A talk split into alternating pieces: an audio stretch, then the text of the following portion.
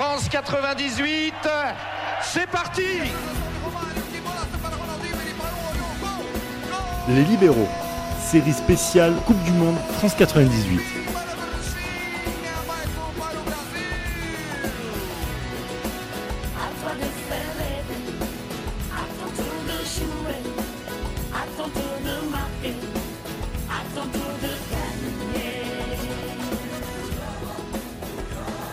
Du football est façonné de championnats nationaux et autres tournois continentaux qui rythment son calendrier. Mais son système tourne autour d'une seule compétition étoile, la Coupe du Monde. Nous sommes le 9 juin 1998 et la France est sur le point d'accueillir cette grande fête du ballon rond. Avec Gilles Christ, Damas et Johan, nous allons lancer ce tournoi avec un état des lieux des forces en présence en cette veille de Coupe du Monde. Tout d'abord, il faut le dire, nous sommes très heureux d'accueillir la Coupe du Monde en France. Damas, tous les regards du monde sont sur nous désormais. Tous les regards du monde sont sur la France, sont sur la jeunesse française également. Je me souvenais que à cette époque, il y avait une réelle atmosphère à la cité. Et euh, déjà, c'est surtout la télévision. Déjà, de un, je venais de découvrir le télétexte, une merveille. Quand vous n'avez pas encore canal satellite, c'est un truc de ouf. Tu vois des infos venant d'autres pays, des infos croustillantes en plus. Euh, je venais de voir, je venais de voir Canal Plus avec euh, Mike Tyson contre Franck Bruno, que Gilles et moi n'arrêtons pas de rigoler. Il y a eu les JO 96. Il y a eu plein de choses qui sont passées entre 96 et 98. Et là, via le mondial, il n'y avait pas un seul jour où je ratais pas France 3 à 20h30 où il donnait des infos de la Coupe du Monde. Et on a appris une douloureuse nouvelle par rapport à Romario. On aura le temps de revenir là-dessus, mais on est tous, on est prêts. On est prêts comme ce podcast. On est prêt, comme, comme la France, euh, Gilles Christ, parce que malgré, on va dire, une très belle candidature euh, marocaine, c'est la France qui a été choisie. La France qui a été choisie en juillet 92, euh, juste après l'euro qui a été euh, très contrasté en, en Suède et euh, pour lequel Michel Platini, suite à l'attribution de la Coupe du Monde à la France euh, en 1998, démissionne dans la foulée. Hein, et c'est vrai que c'était le timing qui avait été prévu alors qu'il avait prévu ça euh, depuis Tout plusieurs suite. mois. Et, euh, et, et là, effectivement, la France euh, gagne face au Maroc cette attribution de Coupe du Monde.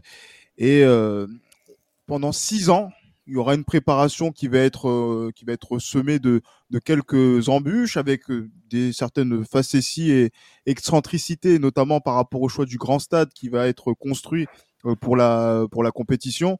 Et, euh, et là, on sent qu'en France, le dernier grand événement du siècle aura lieu en France avec cette Coupe du Monde 1998 et on a l'impression qu'on a envie de faire les choses en grand, de faire les choses bien et de faire de cette fête du football un grand rendez-vous que personne ne pourra oublier.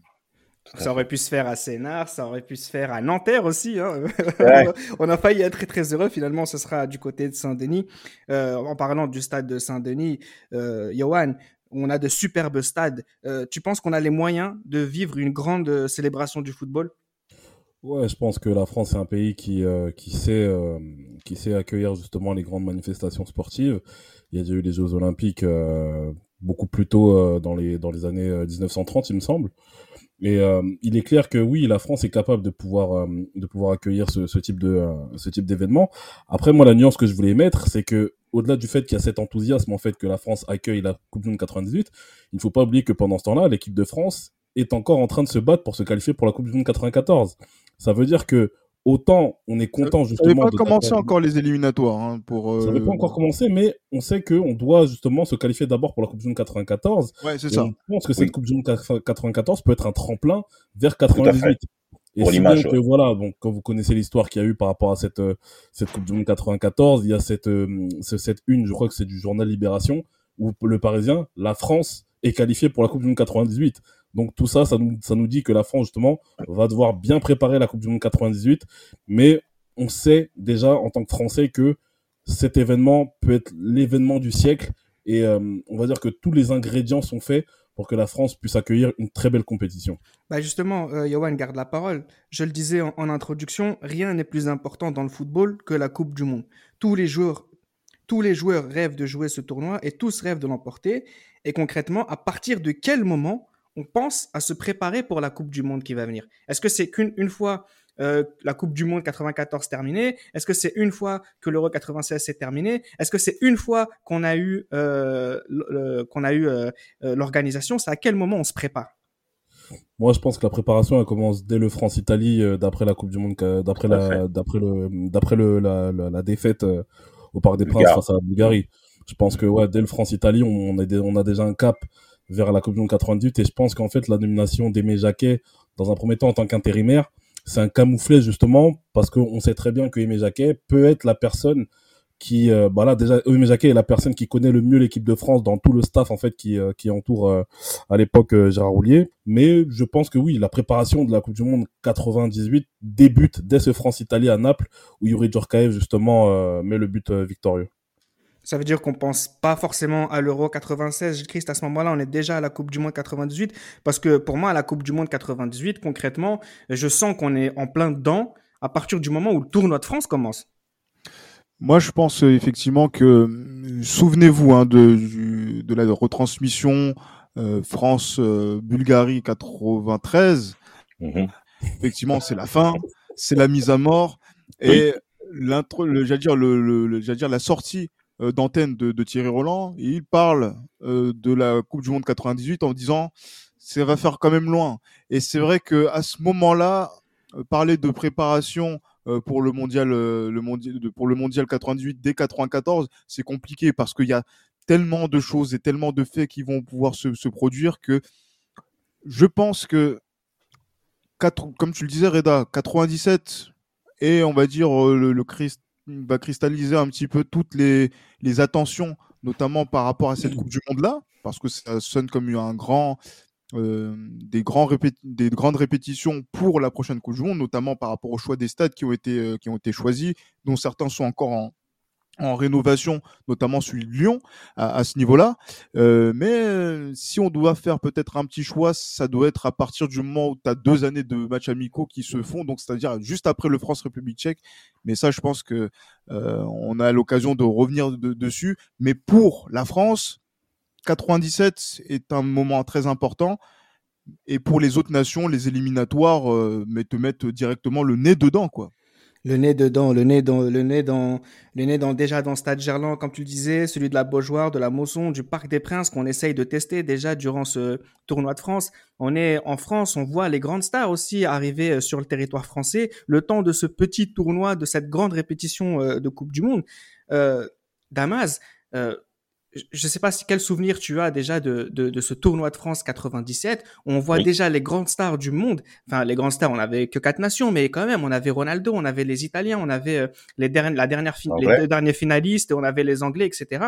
On a quand même une ambiance où euh, on est aussi là pour se tester. En fait, il y a quelque chose de complètement. Il faut marquer les esprits. Et le but de Roberto Carlos là contre l'équipe de France, qui, il est en train de dire, eh, les gars, l'année prochaine, ça sera pour nous. Donc, on est déjà en train de, de se menacer en fait on est déjà en train de se menacer et euh, sans compter que la France doit monter en intensité. Ce tournoi, ce tournoi de France 97 est quand même important dans la dynamique que l'équipe de France a eue, parce que je vous le rappelle que les éliminatoires du monde de, l'Euro 96 n'ont pas été faciles. Hein, on se souvient euh, des matchs nuls incessants face à la Pologne, la Roumanie et consorts. On sort quand même d'un Euro 96 grandissant où on a déjà une, une assise assez importante au niveau défensif. On sait que Marcel Desailly, Laurent Blanc ont été grandement blessés par rapport à ce qui s'est passé en 94. Là, les choses commencent à s'asseoir et c'est surtout Lisa Razu et Thuram qui commencent maintenant. aussi, euh, avec le brassard, absolument. Celui-là, euh, comment l'oublier? Euh, Aimé Jacquet pose ses bases. Et l'Euro 96 je vais lui donner des, des, certitudes en se disant que nous sommes capables à faire front face aux équipes de très très haut niveau au cours de ce tournoi de France 97 où, je vous le rappelle, le Brésil et dans un rythme effréné. On, on, ne se rend pas compte le nombre de victoires impressionnantes que le Brésil a eu dans le temps, sans compter que le Brésil ne s'arrête pas de jouer. Nike n'arrête pas d'imposer des, des matchs, des matchs, des matchs, des matchs, avec la figure euh, de l'instant des années 90 que nous connaissons tous, appelé Ronaldo. Quand on, et, et, pour terminer, pour son an 97, Reda, un joueur que nous nous voyons en Ligue des Champions qui a impressionné bon nombre de personnes, notamment Roger Zabel que nous aimons tous, papa Roger, eh ben c'est Alessandro Del Piero. Donc moi, ça m'a fait clairement plaisir de voir tous ces joueurs. Et ce que je peux retenir, c'est c'est la seule fois où j'ai vu les Anglais battre l'équipe de France lors de ce tournoi. Justement, Johan, l'Angleterre qui a beaucoup déçu en n'emportant pas son euro l'année d'avant est surmotivée à l'idée de montrer son réel niveau. Elle bat coup sur coup l'Italie et la France, hein, Damas, mais c'est elle qui gagnera ce, ce, tournoi. Quelle conclusion tu en tires forcément sur, sur sa forme? Bah, moi déjà, je suis pas trop d'accord quand tu dis a beaucoup déçu par rapport à l'Euro 96, parce que si je me réfère notamment à l'épisode que l'on a fait sur euh, sur la longue période anglaise de l'Euro 96 à la Coupe du Monde 2010, l'Euro 96, ça reste quand même quelque chose de prometteur pour l'Angleterre, parce que l'Angleterre ne participe pas à la Coupe du Monde 94, il y a une nouvelle génération qui est arrivée à l'Euro 96, donc euh, je pense que l'Angleterre, mine de rien, on se dit que l'Angleterre peut être un, un candidat sérieux pour cette victoire finale. Euh, voilà, ça s'est joué au tir au but, hein, l'Euro 96. Donc, euh, on se dit, et d'ailleurs, l'Angleterre, euh, qu'on verra justement qui, bah, qui se qualifiera dans, dans cette Coupe du Monde en, en terminant devant l'Italie. Devant l'Italie. On peut dire que l'Angleterre est quand même l'une des équipes favorites, on peut dire ça comme ça, même si on sait que c'est c'est des grands menteurs quand on arrive à la phase finale. Mais voilà, l'Angleterre, je pense, peut être quand même considéré comme un favori.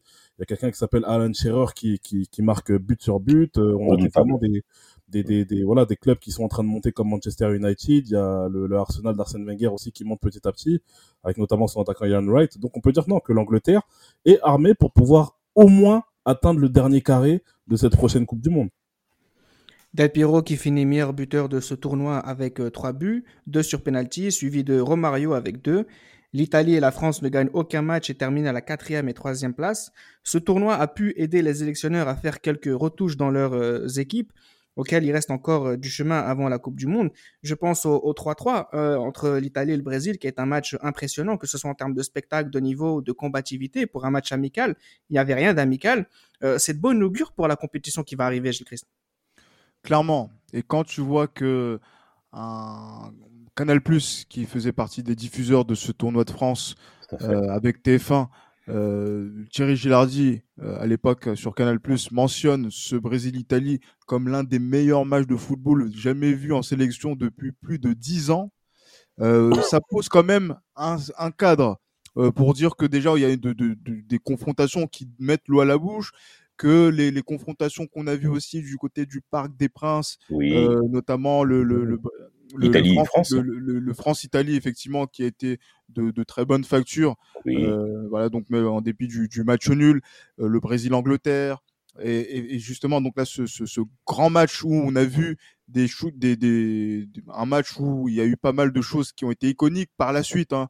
Euh, Ronaldo pris dans un étau entre entre voilà donc entre Navarro et. Comme, Navarro et Maldini, photo qui fera date euh, dans, mmh. dans, dans l'histoire du, du, du, football, notamment dans, dans le, la, la, la prise de, de, de l'instant, du moment. Mais effectivement, donc là, c'est ce qui va être euh, très intéressant euh, de voir, c'est que euh, cette grande répétition dont on, dont on parle, ça va être plutôt une grande répétition pour euh, l'organisation. Voir si, euh, par exemple, il peut y avoir les connexions nord-sud. c'est pour, pour, ça que Paris, Montpellier, que Lyon. Lyon, notamment, c'est vrai que ça, ça, y a une sorte de, de, répétition qui se met en place puisque le Vélodrome n'est pas encore autant fonctionnel que l'on le, qu'on le souhaite pour pouvoir accueillir des matchs. C'est ça. Donc c'est ça qui a, qui, ça qui a posé un petit peu problème. Mais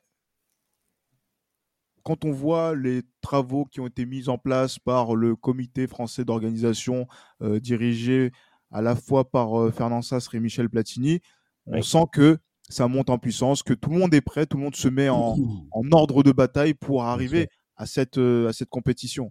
Et on, on a, j'ai l'impression, et je ne sais pas si c'est une impression euh, qui est partagé par tous, que il n'y a pas ce sentiment d'être en retard sur des sur des grands sur, sur un événement de cette nature-là, de se dire ah merde, euh, est-ce que euh, ce stade sera prêt à temps, est-ce que les infrastructures seront prêtes à temps? On a l'impression que tout le monde est prêt. Au, au niveau des équipes, des mmh. joueurs, de la presse également et, mmh. et de la masse populaire, les, les, sponsors, la masse populaire. Effectivement, tout le monde semble prêt pour arriver vers ce grand rendez-vous. Tout a été préparé minutieusement, tout a été pris, euh, tout a été fait d'une manière assez, euh, assez bah, professionnelle déjà. Et euh, on attend, comme je comme je te l'ai dit, on attend juste voilà la finalisation et du Stade de France et du Stade Vélodrome pour pouvoir être pleinement focus sur la compétition qui commencera début juin. Le tournoi de France était un tournoi amical qui a clôturé la saison 96-97. Débute donc la saison 97-98 qui nous intéresse tous et dont je vous propose de faire le bilan pour juger au mieux l'état de forme des acteurs de la prochaine Coupe du Monde. Comme la Juventus en Italie, le FC Porto conserve son titre au Portugal. Le FC Barcelone en Espagne et Arsenal en Angleterre gagnent le championnat national pour la première fois depuis quelques saisons. Le RC Lens et le FC Kaiserslautern créent la surprise en France et en Allemagne. Voilà pour les principaux championnats européens. Damas, que peut-on dire euh, du niveau global de la saison que nous venons de suivre? On peut dire encore une fois que l'Italie euh, respecte son règne sur toutes les années 90 au travers d'un championnat qui a été plus que passionnant et qui s'est euh, déroulé euh, sur les dernières journées où encore une fois l'Inter a démontré sa médiocrité mentale en perdant, euh, je crois c'est pas ça face à la Fiorentina encore une fois, hein, où les choses se sont déroulées là-dessus. Et ce qui est intéressant au travers du championnat italien, c'est que Ronaldo qui n'a pas gagné le titre encore une fois, hein, je vous le rappelle, Barcelone, PSV Eindhoven, hein, Ronaldo n'a pas souvent gagné, mais bon, il a été quand même été élu meilleur joueur du championnat italien. Euh, le Barcelone, Barcelone a, fait une très très belle saison hors ligne des champions, parce qu'on connaît la baffe qu'ils ont subi au premier tour face au Dynamo Kiev. Et, euh, euh, bien sûr. Aspria aussi, Aspria, triplé de la Aspria, Aspria, bien, bien, entendu. Et comme tu l'as bien dit, Reda, il y a les surprises de Kaiserslautern et du RC Lens qui démontrent quelque part que notamment par rapport au championnat français, que les choses sont en train de changer, ou pas mal, je dirais, des forces en présence côté français ben, perdent un peu pied. Et je pense bien entendu au Paris Saint-Germain, qui a été clairement ridicule sur la scène nationale au niveau du championnat. Le Bayern de Munich s'est clairement trompé. Euh, en Angleterre, Manchester s'est clairement écroulé sur la partie mois d'avril, mois de mai, ce qui a permis le retour d'Arsenal. Par conséquent, on, on, on voit quand même que, hormis la Juve et le Barça, il y a des joueurs qui commencent à sortir de leur élan et euh, il y a bien entendu des personnes qui vont se retrouver en Coupe du Monde qu'on va forcément mettre en évidence. Moi, le premier que j'ai vu, parce que Canal Plus avait retransmis le championnat anglais, c'est Denis Bergkamp. Denis Bergkamp, euh, avec euh, son attaque, avec, en étant fer de lance de l'attaque londonienne d'Arsenal, champion d'Angleterre bien entendu, c'est forcément un joueur que je vais retrouver, qu'on va, qu'on va observer, et bien entendu Rivaldo. On va parler hein, des joueurs juste après, dans, quelques instants. On se concentre un peu sur les équipes, euh, sur les événements plutôt. Hein. On, reviendra sur les joueurs, il y en a pas mal, hein, ceux qu'on voudra suivre pour la prochaine Coupe du Monde. Euh, on a le Real Madrid qui a remporté euh, la C1 contre la Juventus. Chelsea a remporté la C2 contre Stuttgart. L'Inter a gagné la C3 contre la Lazio. Qu'est-ce qui t'a marqué sur ces coupes européennes, Johan? Ce qui m'a marqué, c'est euh, bien sûr le, bah, c'est aussi ce, ce, match qui fait de moi le, un nouveau supporter du Real Madrid. C'est ce but de Pedro Mijatovic à Amsterdam, qui donne la première Ligue des Champions depuis une trentaine d'années, depuis une, une trentaine d'années au, Real Madrid. 32 ans. 32 ans, comme le, comme le, le nombre d'années du règne de Mobutu qui, qui part un an donc, euh, Absolument. c'est vrai, c'est vrai. Euh, donc voilà, donc ouais, non, c'est ça. Et puis il y a aussi le, ce qui, en vrai, toutes les finales m'ont marqué.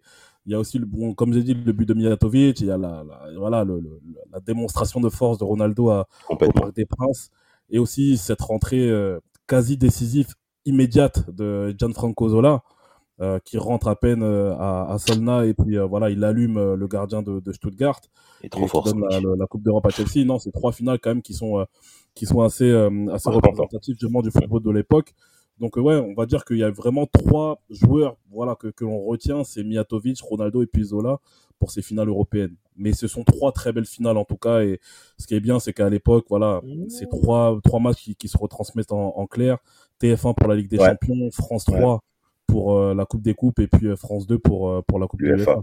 Mmh, Johan, si je peux me permettre, j'aurais bien aimé aussi rendre hommage à, à Fernando Hierro qui a fait une très très très très belle finale 98. Il a été Hierro, Waouh. Ouais, très fort. Ah, oui, oui. Petite fleur.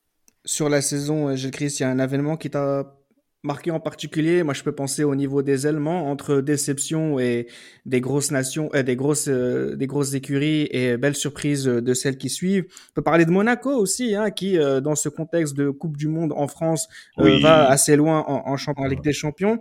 Et vous avez as aussi les équipes italiennes qui, mine de rien, continuent de survoler un petit peu euh, partout euh, les, les, grosses équipes.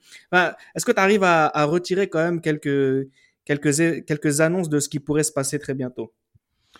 Je sais pas, parce que c'est vrai que le football de club est, on va dire, très différent du football de, sélection. ça a l'air d'une banalité comme ça, mais c'est vrai que si on devait se baser sur ce qui s'est passé dans les années 90, on se dit que voilà, le championnat italien va être le reflet de ce qui va se passer lors de la, de la Coupe du Monde.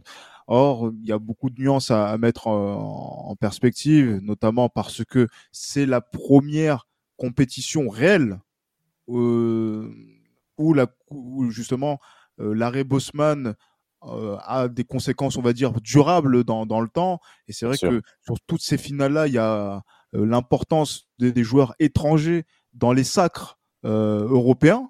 Hein, c'est vrai que Mijatovic, par, par exemple, Zola, l'exportation des, des, Italiens en, en, Angleterre, et même voilà R9 qui est fondamental dans, dans, dans, cette victoire au Parc des Princes en compagnie de Yuri Djorkaeff.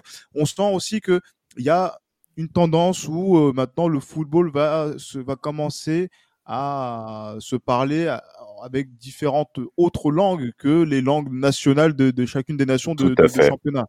Et ça, c'est c'est ça qui est, on va dire, une donnée qui est assez intéressante et qui donne peut-être davantage de chances en termes de, de niveau à beaucoup plus d'équipes qu'auparavant pour euh, rivaliser dans une Coupe du Monde qui va être à 32 euh, pour la première, fois. Hein.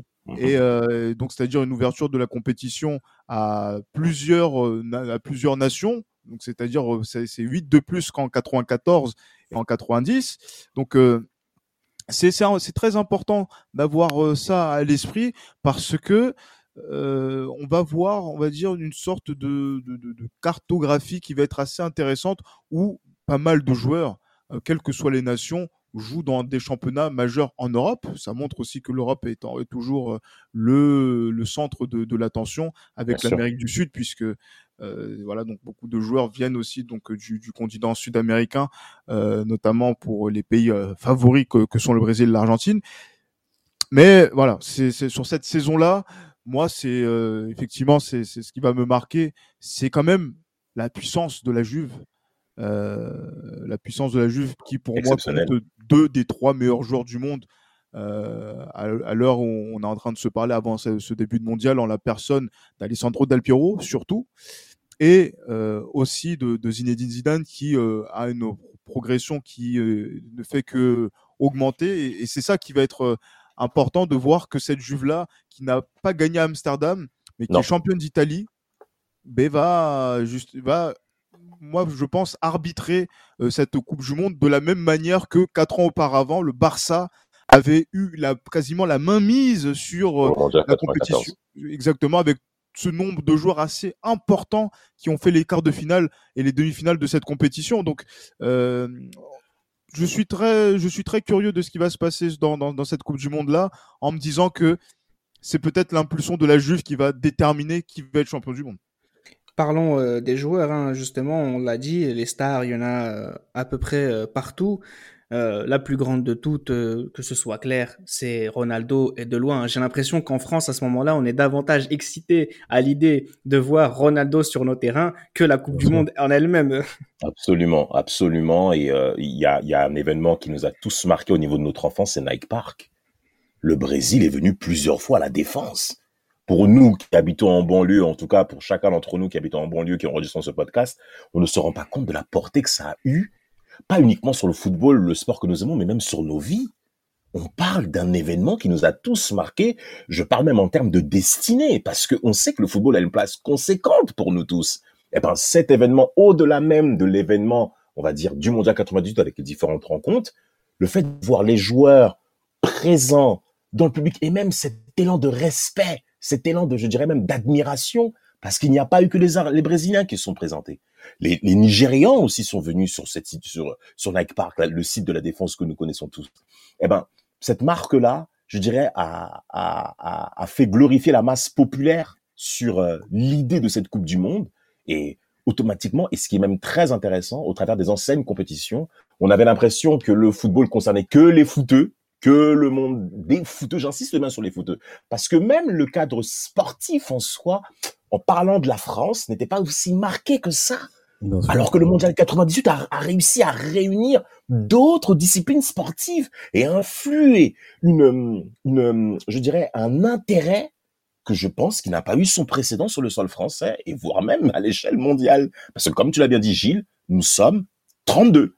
Ce n'est plus du tout pareil, les règles sont différentes. À eux de jouer.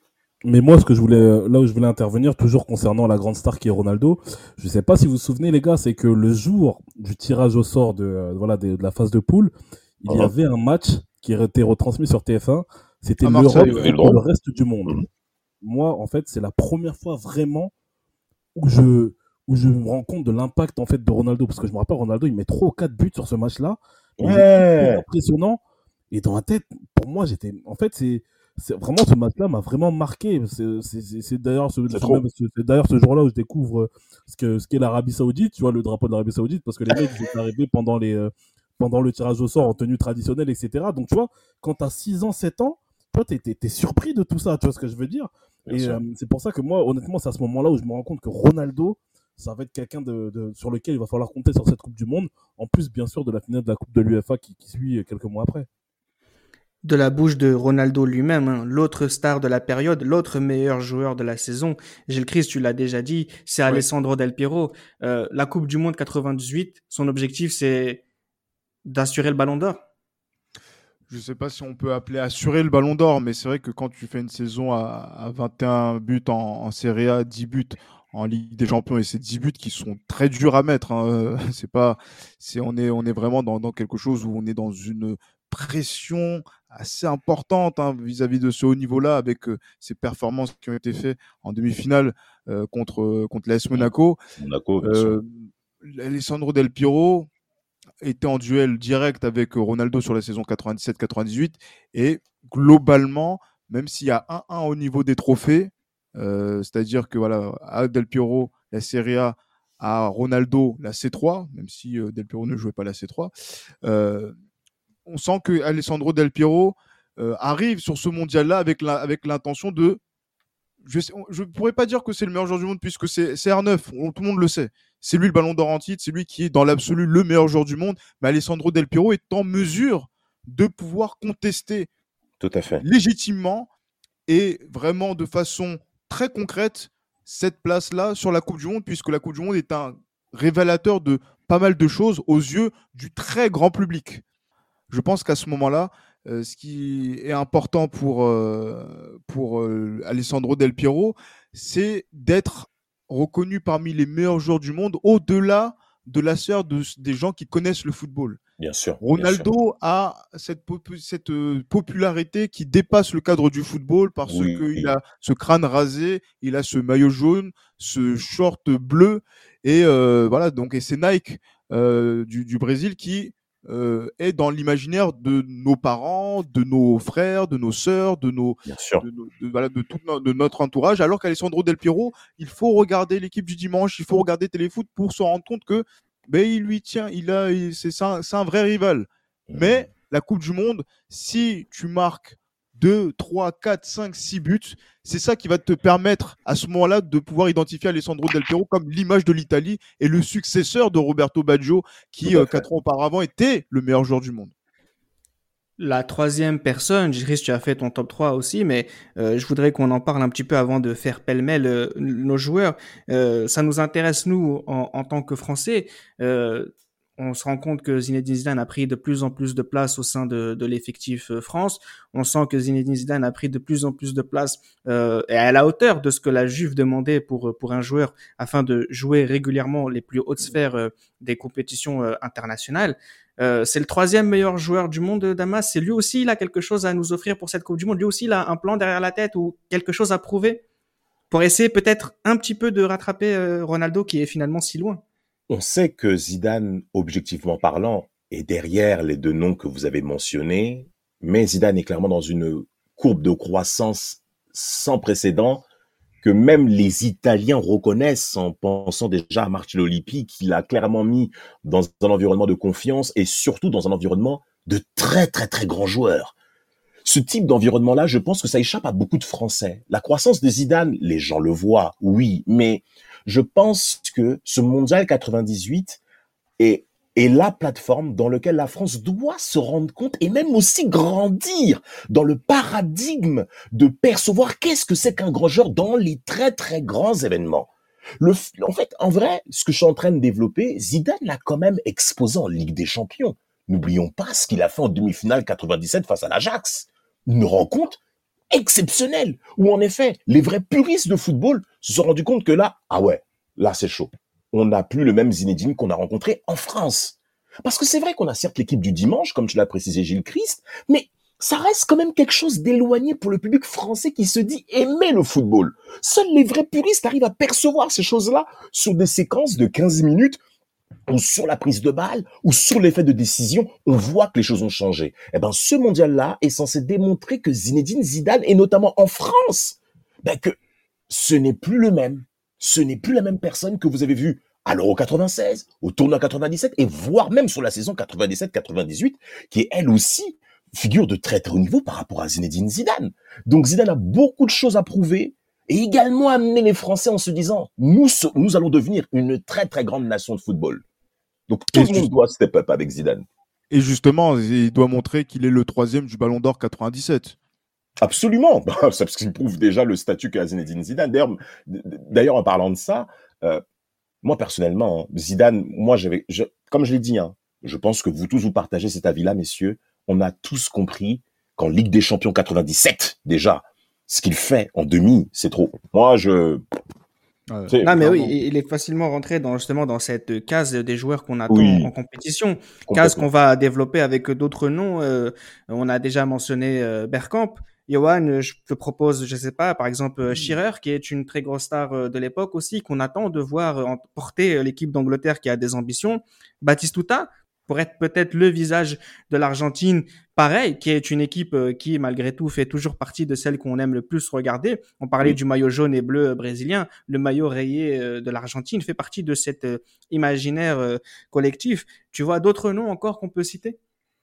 Euh, mis à part Schirer et, euh, et Batistuta, après, bon, moi, c'est, ça, ça sera plus plutôt des espoirs que je penserais comme, euh, comme Raoul, Raoul du côté de l'Espagne. Bien sûr, bien sûr. Euh, non, justement, peut-être pas Raoul, mais tu peux parler de Mijatovic. Oui, bien, sûr. meilleur buteur de la phase qualificative. De la phase qualificative, donc on attend beaucoup de Pedrag Mijatovic, ouais, meilleur buteur de la phase de la zone euro. Devant Zidane au précédent Ballon d'Or. Bien sûr, et si je parle de Mijatovic, bien évidemment, je dois parler de Davor Schuker d'avoir Schuker qui est euh, voilà qui est le, le, porte-drapeau justement du football euh, croate mmh. avec Zvonimir Boban notamment. Mmh. Mais qui euh, perd sa place hein, sur sur cette saison 97-98 au Real. Hein. Oui, non, non, non, oui, il perd sa place, mmh. mais la Croatie est une équipe qui est quand même une équipe assez, un outsider assez sérieux quand même pour cette compétition-là. Et bien sûr, le porte-drapeau, comme je l'ai dit, c'est d'avoir Schuker. D'avoir Schuker, c'est quand même une personne qui, qui compte beaucoup dans le, dans le, dans, dans on va dire, dans l'environnement du football européen. Donc euh, non, il est clair que oui, d'avoir Schuker, il y a Alan Shearer. Après, Alan Shearer, il sort d'une saison assez compliquée quand même avec Newcastle où il a presque pas joué du tout la Ligue des Champions. Donc c'est assez compliqué. Mais oui, bien sûr, Gabriel Omar Batistuta qui est là. Euh, bon, il y a Lothar Matthaus le, qui commence un petit peu à prendre de l'âge. Bon, malheureusement, Mathias Zamer n'est n'est pas là malheureusement pour Damas. Malgré moi, absolument. Maldini, Maldini c'est dans cette catégorie. Ouais, mais en fait, le truc, c'est qu'il y a tellement de joueurs, en fait. Il y a tellement de joueurs que, c'est ça c'est difficile. On pense à Romario, bien sûr. On pense à Romario aussi.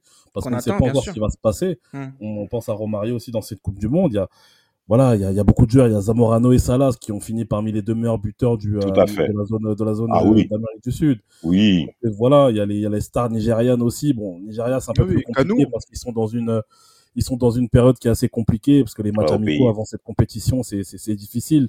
Il y a des, beaucoup de problèmes en interne, mais voilà, il y a Nwanko Kanu qui, qui a brillé aux Jeux Olympiques qu'on peut attendre. Donc, euh, non, forcément, il y a, y, a, y a, vraiment beaucoup, beaucoup de stars que l'on attend. Carlos Valderrama aussi de la Colombie. La Colombie qui était une des équipes, l'un des outsiders les plus sérieux pour la Coupe du Monde 94. On se dit, malgré tout, qu'ils peuvent se rattraper en 98. Donc, euh, non, il y a beaucoup, beaucoup, beaucoup de très grands joueurs. Mais concrètement, les trois joueurs que l'on attend, oui, Georges Agui aussi, mais concrètement, les trois joueurs qu'on attend, ils sont en Serie A, ils sont à la Juventus et à l'Inter Milan. C'est Ronaldo, Del Piero et Zinedine Zidane, bien sûr. Tu as mentionné Canu, euh, Valderrama, on peut continuer, Gilles Christ, avec euh, peut-être en sortant du, euh, carcan européen, quelqu'un comme Chilavert, qui est une star aussi à son époque et qu'on attend.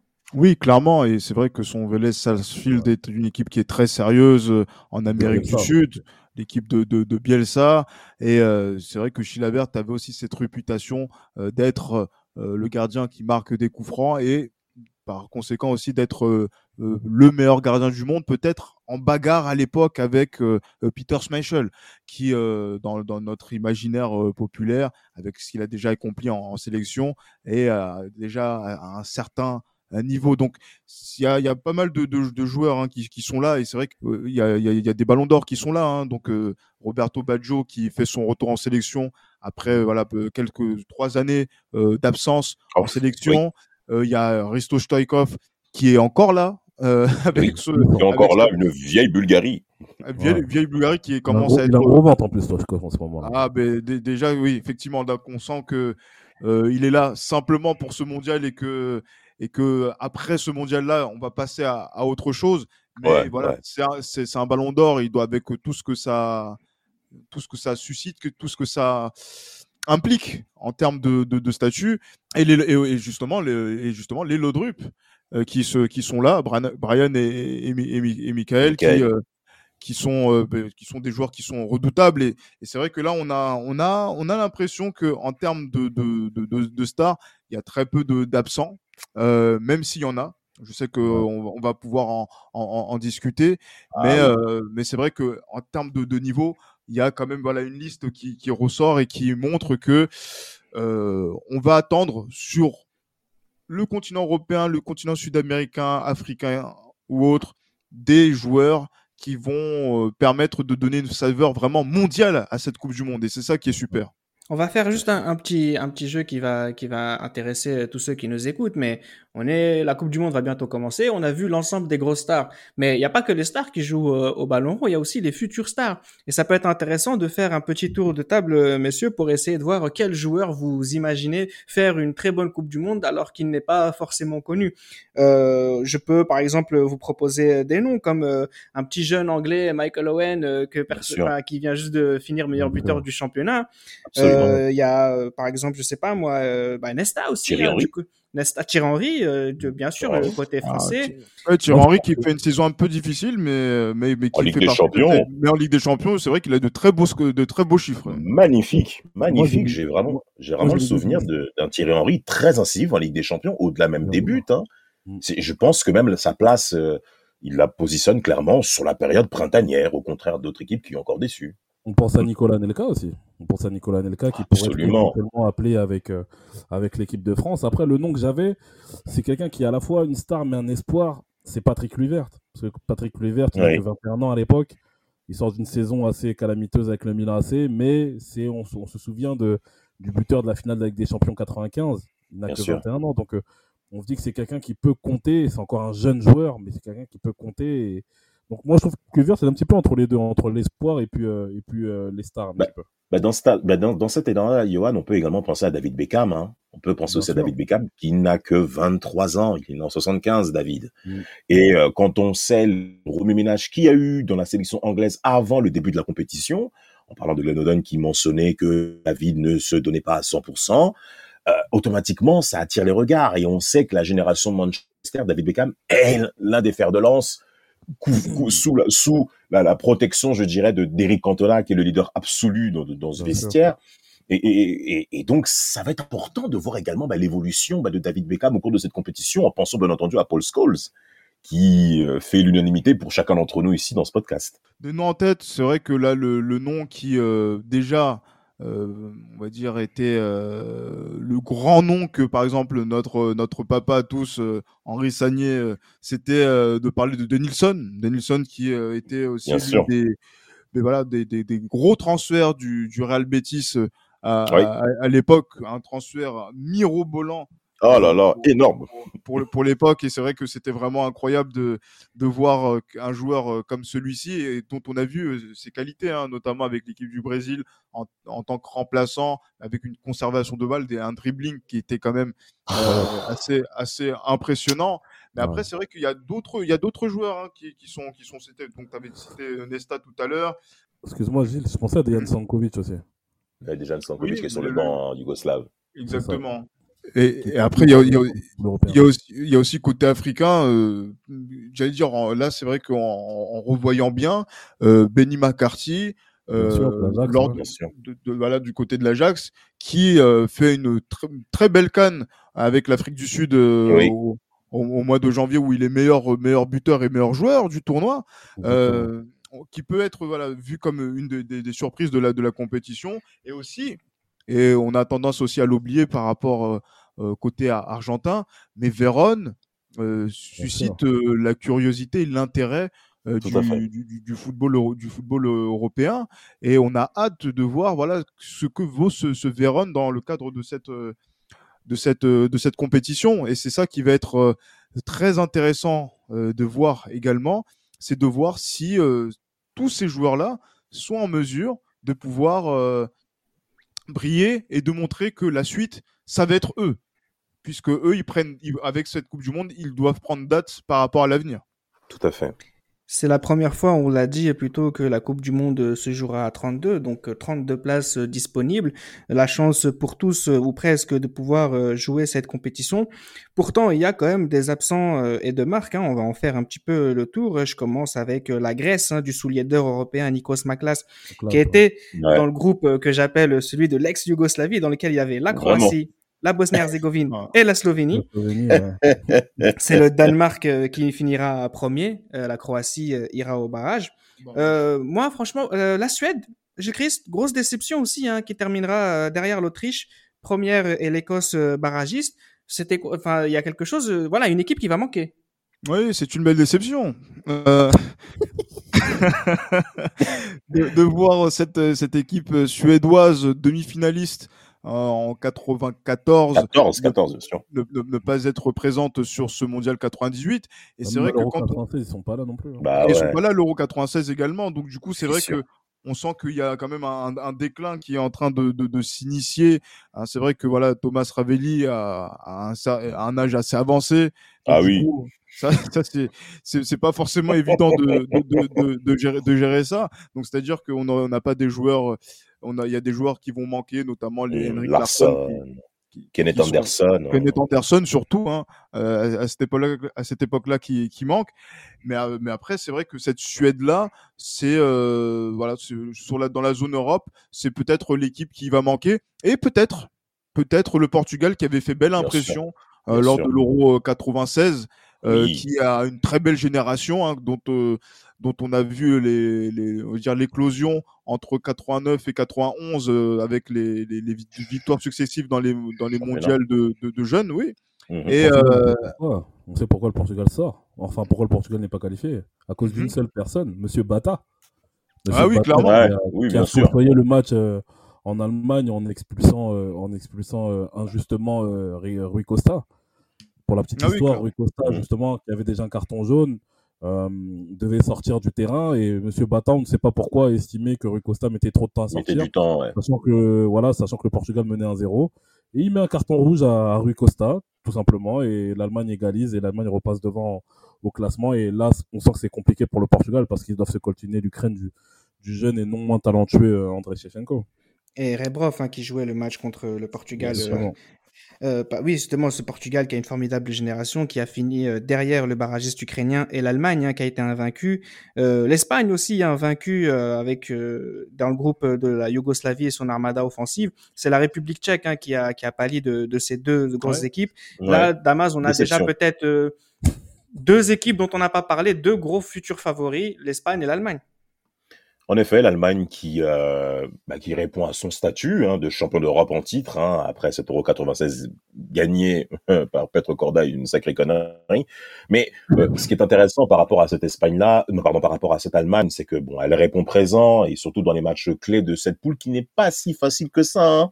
Comme vous l'avez bien dit, avec l'Ukraine et, le Portugal présent, il y avait des matchs assez serrés et euh, il y a un joueur que moi j'aimerais retenir dans cette Allemagne, c'est Ulf Kirsten, qui n'est pas le plus, on va dire, le plus visible, le plus, celui à qui on fait attention en premier, mais il est d'une redoutable efficacité dans la surface de réparation. Ça a été le cas durant toute sa carrière. Il n'a pas non plus, il n'a pas, il n'a pas non plus été un joueur majeur, et évoluant dans des équipes majeures aussi. Mais en termes de performance, il y a très peu de personnes qui peuvent parler avec lui aujourd'hui. toujours dans les euh, premières places des meilleurs buteurs. Toujours une véritable régularité. Une véritable régularité et surtout cette Allemagne qui est toujours euh, on va dire, cohérente par rapport à ce qu'elle veut, ce qu'elle veut produire. En parlant de l'Espagne, on a toujours été, cette Espagne-là, par rapport à cette génération, il y a un goût d'inachevé par rapport à l'Euro 96 qu'on avait vu, ce quart de finale où ils pouvaient véritablement battre les Anglais à Wembley. Hein, je- il devait. ah, ah, pour toi, Gilles, il devait. Ok, très Ouais, bien. il, il devait. C'est vrai que là, par exemple, on joue ce match-là, je sais pas moi, euh, en France, par exemple, ou en, Oui, ou en, Italie. 2-0, Et voilà, c'est terminé. On, le, sait- est- on le sait, on le sait. on le sait, vraiment, vraiment, vraiment. Mais cette Espagne-là, au travers des éliminatoires, euh, Reda, il y a absolument rien à dire. Et surtout sur des victoires quand même importantes face à la Yougoslavie, qui était quand même, c'est vrai, qui était sous la pente descendante, bien entendu, dans des plaies à Johan. Mais on connaît les joueurs qui composent cette équipe yougoslave. Ah On oui. le sait. Et, et- et par rapport à ça, euh, les Espagnols vont répondre présent. Et automatiquement, la confrontation qui a eu lieu au Stade de France, vous vous souvenez, hein, euh, le tout premier match qui a précédé justement bah, l'élan de cette Coupe du Monde, était quand même très attendu. Et, euh, justement, bah, cette victoire française, encore une fois, bah, démontre que ah, ça va être une équipe qui compte. Donc battre l'Espagne à cette époque était quand même bien nommé, surtout, surtout qu'ils sont quand même troisième de- de- au niveau de la FIFA, je crois. Hein, Ah oui, parce que- clairement, invaincu Oh. depuis, depuis le, le match contre l'Italie en l'Italie, ouais. 94. Ouais. Mm. En tout cas, ils ont pas, avec la, dire, le match contre l'Angleterre qui a été perdu au tir au but n'est pas compté comme une défaite. Donc, c'est-à-dire pas qu'ils comme est fait. Exact. Jusqu'au jusqu'au match euh, inaugural de contre l'équipe de France au Stade de France, euh, cette équipe-là est invaincue et donc du coup elle Ah fait forte oui. impression. Donc ouais, je on peut comprendre que les Espagnols, en dépit du fait que leur sélectionneur ne soit pas, on va dire, un apôtre d'un jeu euh, spectaculaire, euh, puisse être Apôtre parmi les ah mais apôtre, oui clairement mais mais euh, euh, mais- et- et, ça, ça, Ah oui. ça, là, pour l'instant on est On n'y est pas. on n'y est pas Là, Ouais, Johan. C'est pas pas le moment, Johan. Et, euh, et donc du coup non, c'est c'est vrai que Clément, Johan, c'est Madame Soleil.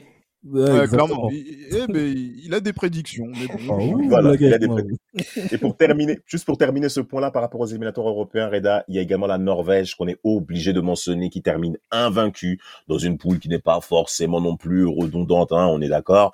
Mais le fait de terminer invaincu est quand même important dans une très très belle génération avec les frères Flo, Regdal et ce chaussures jaunes à l'époque m'avait impressionné et surtout à l'époque.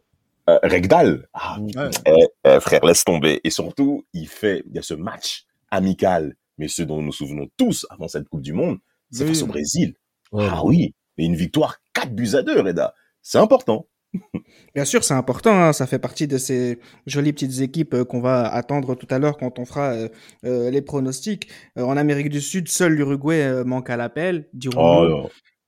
En Afrique, l'Égypte, championne de la Cannes, ne parvient pas à se qualifier non plus. Non. sinon, globalement, on a, voilà, euh, il y a quelques gros absents.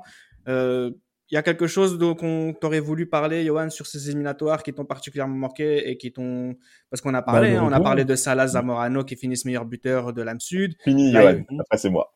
la Yougoslavie, la, la Yougoslavie Mijatovic qui finit meilleur buteur. On a, on a quelques équipes invaincues qui ont, qui vont, qui vont devoir assumer leur statut, quoi d'autre? Moi, il y a deux trucs qui me, voilà, à titre personnel, qui me, qui me surprennent. Il y a l'Uruguay déjà de Francescoli, de Fonseca, qui me, Oui. que je trouve euh, décevant du fait qu'il ne soit pas qualifié parce qu'il gagne la Copa América euh, 95. 15, ouais, C'est assez, assez décevant à ce niveau-là. Mais bien sûr, et je sais que Damas, tu voulais en parler, en tant que Congolais, on Oui. est. On est Ah, parce que c'est pas passé on est- loin.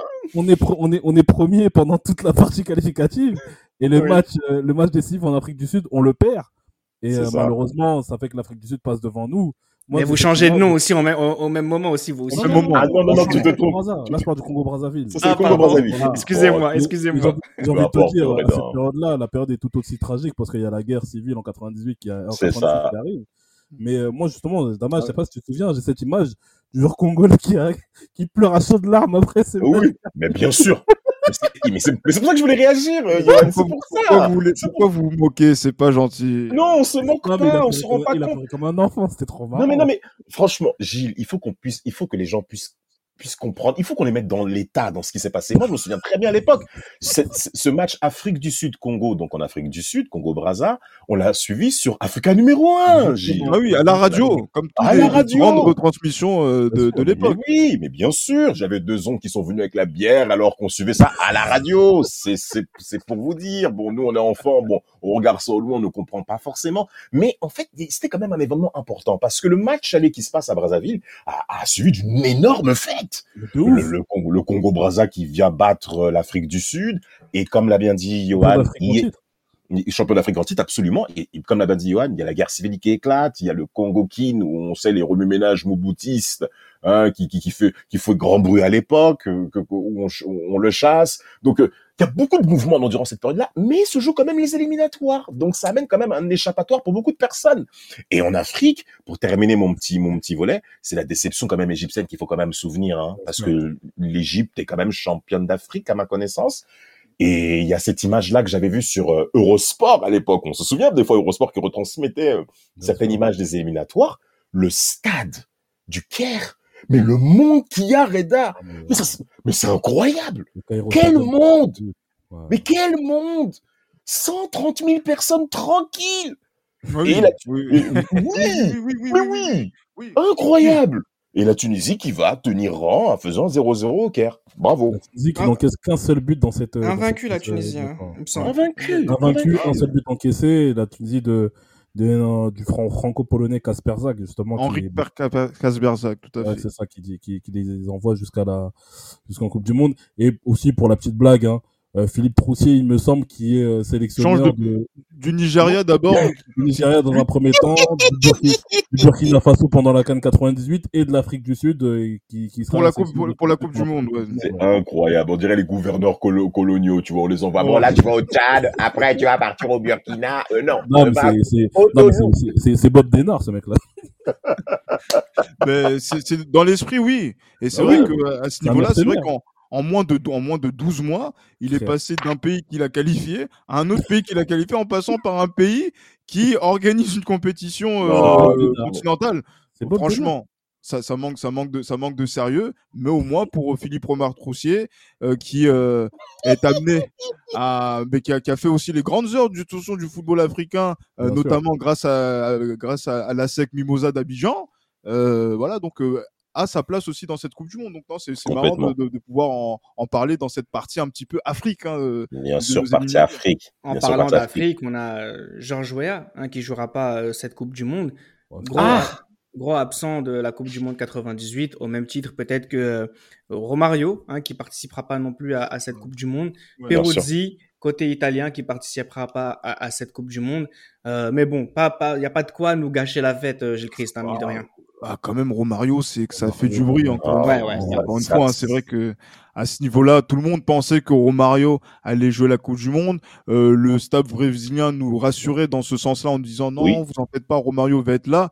Pour finalement une conférence de presse, on le voit, c'est l'arme dont on a oh euh, dans, sur l'épisode de Romario avec euh, justement les, les, protagonistes de, de, cette, de cet épisode en, se disant mais voilà c'était l'état de choc en se disant que Romario la star Romario la star du mondial 94 euh, et encore star de la Seleção euh, qui avait brillé avec euh, R9 à la Copa América et à, la, Confédération en Arabie Saoudite en, fin d'année 97 ne sera pas là. C'est le tremblement de terre. Mais c'est vrai que pour le pour le reste même Georges Weah qui était du côté de Marseille pour le tirage au sort euh, il est introduit par, je crois, soit Carlos Rosso, soit par Roger Isabelle en disant que malheureusement, on pense qu'il ne jouera pas la Coupe du Monde dans sa carrière, mais il est présent ce soir. Euh, mais, non, c'est vrai. Mais... Souvenez-vous, souvenez-vous. Et euh, non, mais, mais, du, mais du, du coup, c'est vrai que ces joueurs-là, c'est une déception. Et c'est peut-être celui qui a le plus de frustration par rapport aussi à ça, c'est Peruzzi. Parce que Peruzzi était appelé pour être le numéro 1 de la, de la, de, de, sélection. de la sélection. du monde à l'époque, les gars. Bien sûr, bien sûr. Ah bon, il y a, peut-être débat justement, en tout cas sur, dans, sur la scène européenne, il y a, peu de personnes qui peuvent euh, rivaliser avec lui, même si euh, voilà donc les, les dire certains puristes peuvent lui reprocher ce, ce but qu'il a encaissé en finale Ligue des Champions par euh, Lars Ricken. Euh, mmh. mais mais voilà, donc euh, Peruzzi qui est blessé, Pagliucas qui est son ami, il faut le, faut le dire, il faut le mmh préciser, mmh mmh et qui disait que euh, voilà, il est très triste pour lui de ne pas faire, de, de qu'il ne joue, ne joue pas sa Coupe du Monde, alors que pour lui ça va être sa deuxième Coupe du Monde de suite qu'il jouera en tant que titulaire de la, de la, de la sélection. Il sait que Peruzzi est le numéro un et que sa blessure euh, intervient quand même au pire des moments. Non, ça fait très mal. Ça fait très mal. J'aimerais quand même revenir sur un point avant que tu puisses parler, Johan. C'est par rapport à, à George Way. Il y avait un reportage de la sélection de libériane qui joue des matchs clés pour la qualification du Mondial 98. La déception de Georges Weah. Il s'est posé dans un salon.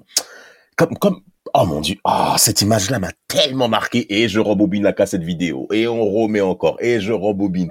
Parce que, parce que c'est, parce que c'est aussi, c'est ça l'univers également d'une sélection nationale. C'est quand vous, vous êtes un joueur majeur et que vous évoluez avec des joueurs médiocres, voire même semi-professionnels, Reda. C'est quelque chose qu'il faut quand même signaler. Très, Mais- très sévère. euh, Non, euh, mais euh, Christopher vrai, vrai, la vraie de d'Arsenal. Ah, là, champion d'Angleterre avec Arsenal, hein, Christopher. le petit garçon, là, avec les rastas, là, c'est qui? Le James Deba aussi. Non, non. Bah, James, C'est- oui. C'est- quand même, non, fran- franchement, c'était quand même, tu, tu sens quand même que manquer un mondial, ça fait mal. Moi, j'en avais pris conscience à l'époque, au-delà de la blessure, mais c'est aussi par rapport au statut de la sélection. Et automatiquement, par rapport à cet aspect-là, la première personne à qui on pense par rapport à ce point, c'est Andriy Shevchenko, bien entendu. Bien sûr. C'est oui, c'est vrai qu'en en tant que vedette de, de cette euh, de, de ce Dynamo Kiev qui avait fait forte impression euh, du côté de, du, du Camp Nou, euh, le fait de voir ce talent qui a éclos dans la saison 97-98 aux yeux Bien de l'Europe et qui est, qui est absent. Et c'est vrai que ce, ce, ce barrage a été, euh, on va dire, cruel aussi pour, euh, pour nos amis ukrainiens. Bien Et, sûr. donc c'est vrai, vrai qu'on aurait aimé avoir ce, ce talent-là parmi, on va dire, les attentes, les gros espoirs. Mais c'est vrai que c'est voilà, non, c'est- un grand joueur et, et je suis persuadé qu'on reparlera de lui par la suite. Et le dernier absent dont je veux, dont je veux parler, c'est euh, Allen Boksic qui a été décisif aussi euh, lors, de cette, Oui. euh, lors de ce barrage face à l'Ukraine. Et justement, c'est l'une des stars de la Croatie et lui aussi, pour le coup, c'est l'un des principaux absents de, de cette Coupe du Monde. La Tunisie et l'Iran se qualifient pour la première fois depuis euh, 1978. Le Chili, c'est une première depuis 1982. Le Danemark et le Paraguay font le retour en Coupe du Monde comme la France euh, depuis euh, 1986. L'Autriche, l'Angleterre, l'Écosse et la Yougoslavie étaient là en 90, mais pas en 94. La Jamaïque, le Japon et l'Afrique du Sud participent pour la première fois de leur histoire à la Coupe du Monde, au même titre que la Croatie, ce jeune pays. L'âge moyen des joueurs de football présents à la Coupe du Monde 1998 est de 27 ans et 8 mois. Au début de la compétition, le joueur le plus jeune est un certain attaquant euh, camerounais Samuel Eto'o, 17 ans et 3 mois. Je sais pas c'est qui. Et le plus âgé est le gardien de but écossais euh, Jim Layton, 39 ans et 10 mois. C'est Il parti. est, né euh, il est- né dans les années 50. euh, un, être Incroyable. Incroyable. Un vieux monsieur.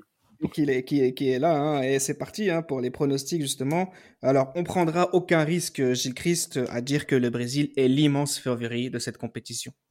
Ah, clairement, c'est le favori euh, des mamans, des, des, des, des- des enfants, des connaisseurs du foot, de, de, de tout le monde. Et c'est euh, dans l'imaginaire collectif l'équipe qui doit être battue pour pouvoir battre, euh, pour pouvoir être champion du monde. Et c'est vrai que le retour du Brésil aux affaires, euh, on va dire en 1994, 24 ans après le dernier titre de 1970, a permis de redorer le blason du Brésil qui en 95 est en finale de la Copa América, qui la remporte en 97, qui gagne la Coupe des Confédérations 97, qui euh, aussi notamment avec une équipe euh, euh, olympique en demi-finaliste malheureux contre le Nigeria. Cette équipe est un épouvantail et clairement c'est l'équipe à battre. C'est, Oui. à, force de se répéter, il faut, faut, faut le dire, avoir le meilleur joueur du monde, avoir aussi des joueurs qui euh, jouent dans les plus grandes équipes euh, euro- européennes et dans les championnats les plus forts en, en Europe et aussi en Amérique du Sud euh, à l'époque, euh, cette équipe du Brésil fait rêver tout le monde. Et on a, on a envie de la voir à, à son paroxysme en France pour pouvoir conserver son titre, chose qui n'était plus arrivée, chose qui n'est plus arrivée depuis, euh, mais depuis le Brésil. Donc on se dit qu'ils sont capables euh, de, de faire comme leur devancier de 58-62. Moi, euh, sans surprise, je, vais mettre mes petits sous euh, sur, sur l'Italie, déjà, hein, qui, qui, qui admire Del Piero depuis quelques saisons maintenant. Je pourrais mettre aussi quelques dinars sur, sur les Pays-Bas, à titre euh, personnel. Euh, juste pour une petite euh, parenthèse un peu drôle, c'est que à cette époque, l'Algérie, elle a perdu dès le premier tour contre le Kenya. Ouais. Le football, c'était le dernier de nos soucis. Euh, la, perso- la personne qu'on suivait, voilà, ce qui nous faisait suivre le football concrètement, c'était, euh, pour rejoindre un sujet qu'on disait plus tôt, c'était Ronaldo.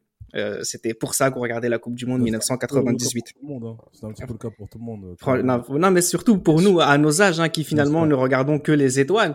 Et euh, c'est même plus une étoile, euh, c'est enfin c'est tout un système solaire, ce, ce, Ronaldo, qui était incroyable euh, à ce moment-là sur la manière dont il était surutilisé médiatiquement.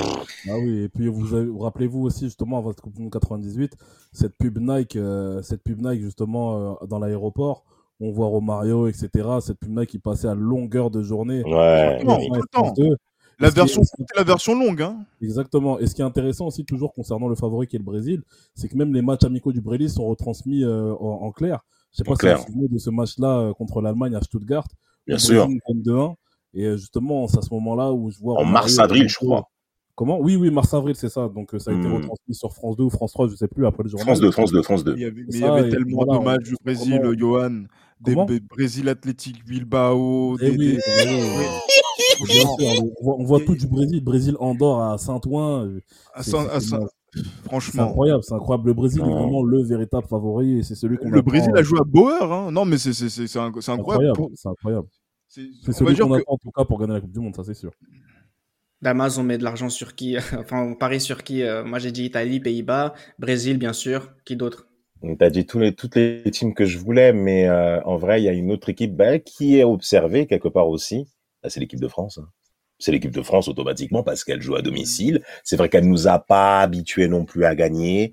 Et il y a quand même quelque chose qui est important à prendre en considération pour les Français. Si on fait le schéma de, des équipes françaises en Coupe d'Europe, on l'a vu plusieurs fois échouer, pas très loin des titres. Donc là, c'était le moment de se dire, c'est le moment de gagner. On est à domicile, on réunit certaines armes. Euh, L'équipe de France, oui, sans compter qu'au niveau du tirage au sort, il y a certaines choses qui ont été mises en évidence et qu'une personne a pu avouer que il fallait favoriser un certain parcours. Bien sûr. Non, mais clairement, mais c'est vrai que le, le, le, lui-même l'a dit. L'idée, l'idée de, de, justement que la France, justement, mais en plus, j'allais dire honnêtement, remettons-nous dans, dans, le, dans le contexte du tirage au sort c'est logique que les deux équipes qui sont qualifiées d'office soient tête de série, puisque ce sont les deux équipes dont on sait dans quel groupe elles, peuvent jouer. Le champion du monde et le l'organisateur. Si le champion du monde et l'organisateur peuvent être justement donc euh, diamétralement opposés dans les dans, dans les tableaux, bon, c'est pour moi c'est encore faut-il qu'il termine premier. Hein. Encore faut-il qu'il termine premier. Et ça, c'est pas encore, c'est pas encore acquis. Mais sinon, dans Damas, euh, il parle de l'équipe de France, mais quand même, il y a aussi euh, des, équipes comme euh, l'Argentine, comme comme l'Allemagne, comme comme j'allais dire oui, comme l'Espagne, comme comme l'Angleterre, qui sont là, qui pointent le bout de leur nez et sur lequel on attend quelque chose. Et c'est vrai que à ce niveau-là, ce qu'on a, on a envie, on a envie de voir aussi. pardon pour nous justement qui faisons cet épisode-là, euh, mais euh, notre sensibilité africaine nous fait dire aussi que le Nigeria euh, doit cristalliser beaucoup d'attentes autour de sa, de, de, de, sa, de, sa participation à, ce mondial. Après ce qu'ils ont fait contre les, les, les Italiens quatre ans plus tôt, où ils étaient aux portes des quarts de finale, et ils, ne l'auraient pas volé, en plus, après, en plus en ayant gagné la Cannes 94, avec le parcours olympique, on se dit que quand même, ah, allez, c'est peut-être le moment pour l'Afrique de montrer quelque chose d'autre, d'aller plus loin.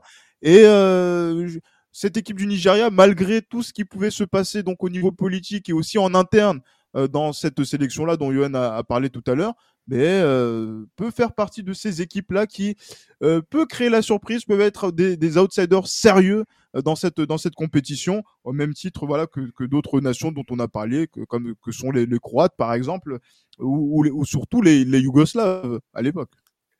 En ce qui concerne les chances de l'équipe de France, nous vous en parlerons dans le prochain épisode dans lequel nous vous proposerons un bilan de son état de forme à la veille de la Coupe du Monde. C'était Les Libéraux, série spéciale Coupe du Monde France 98.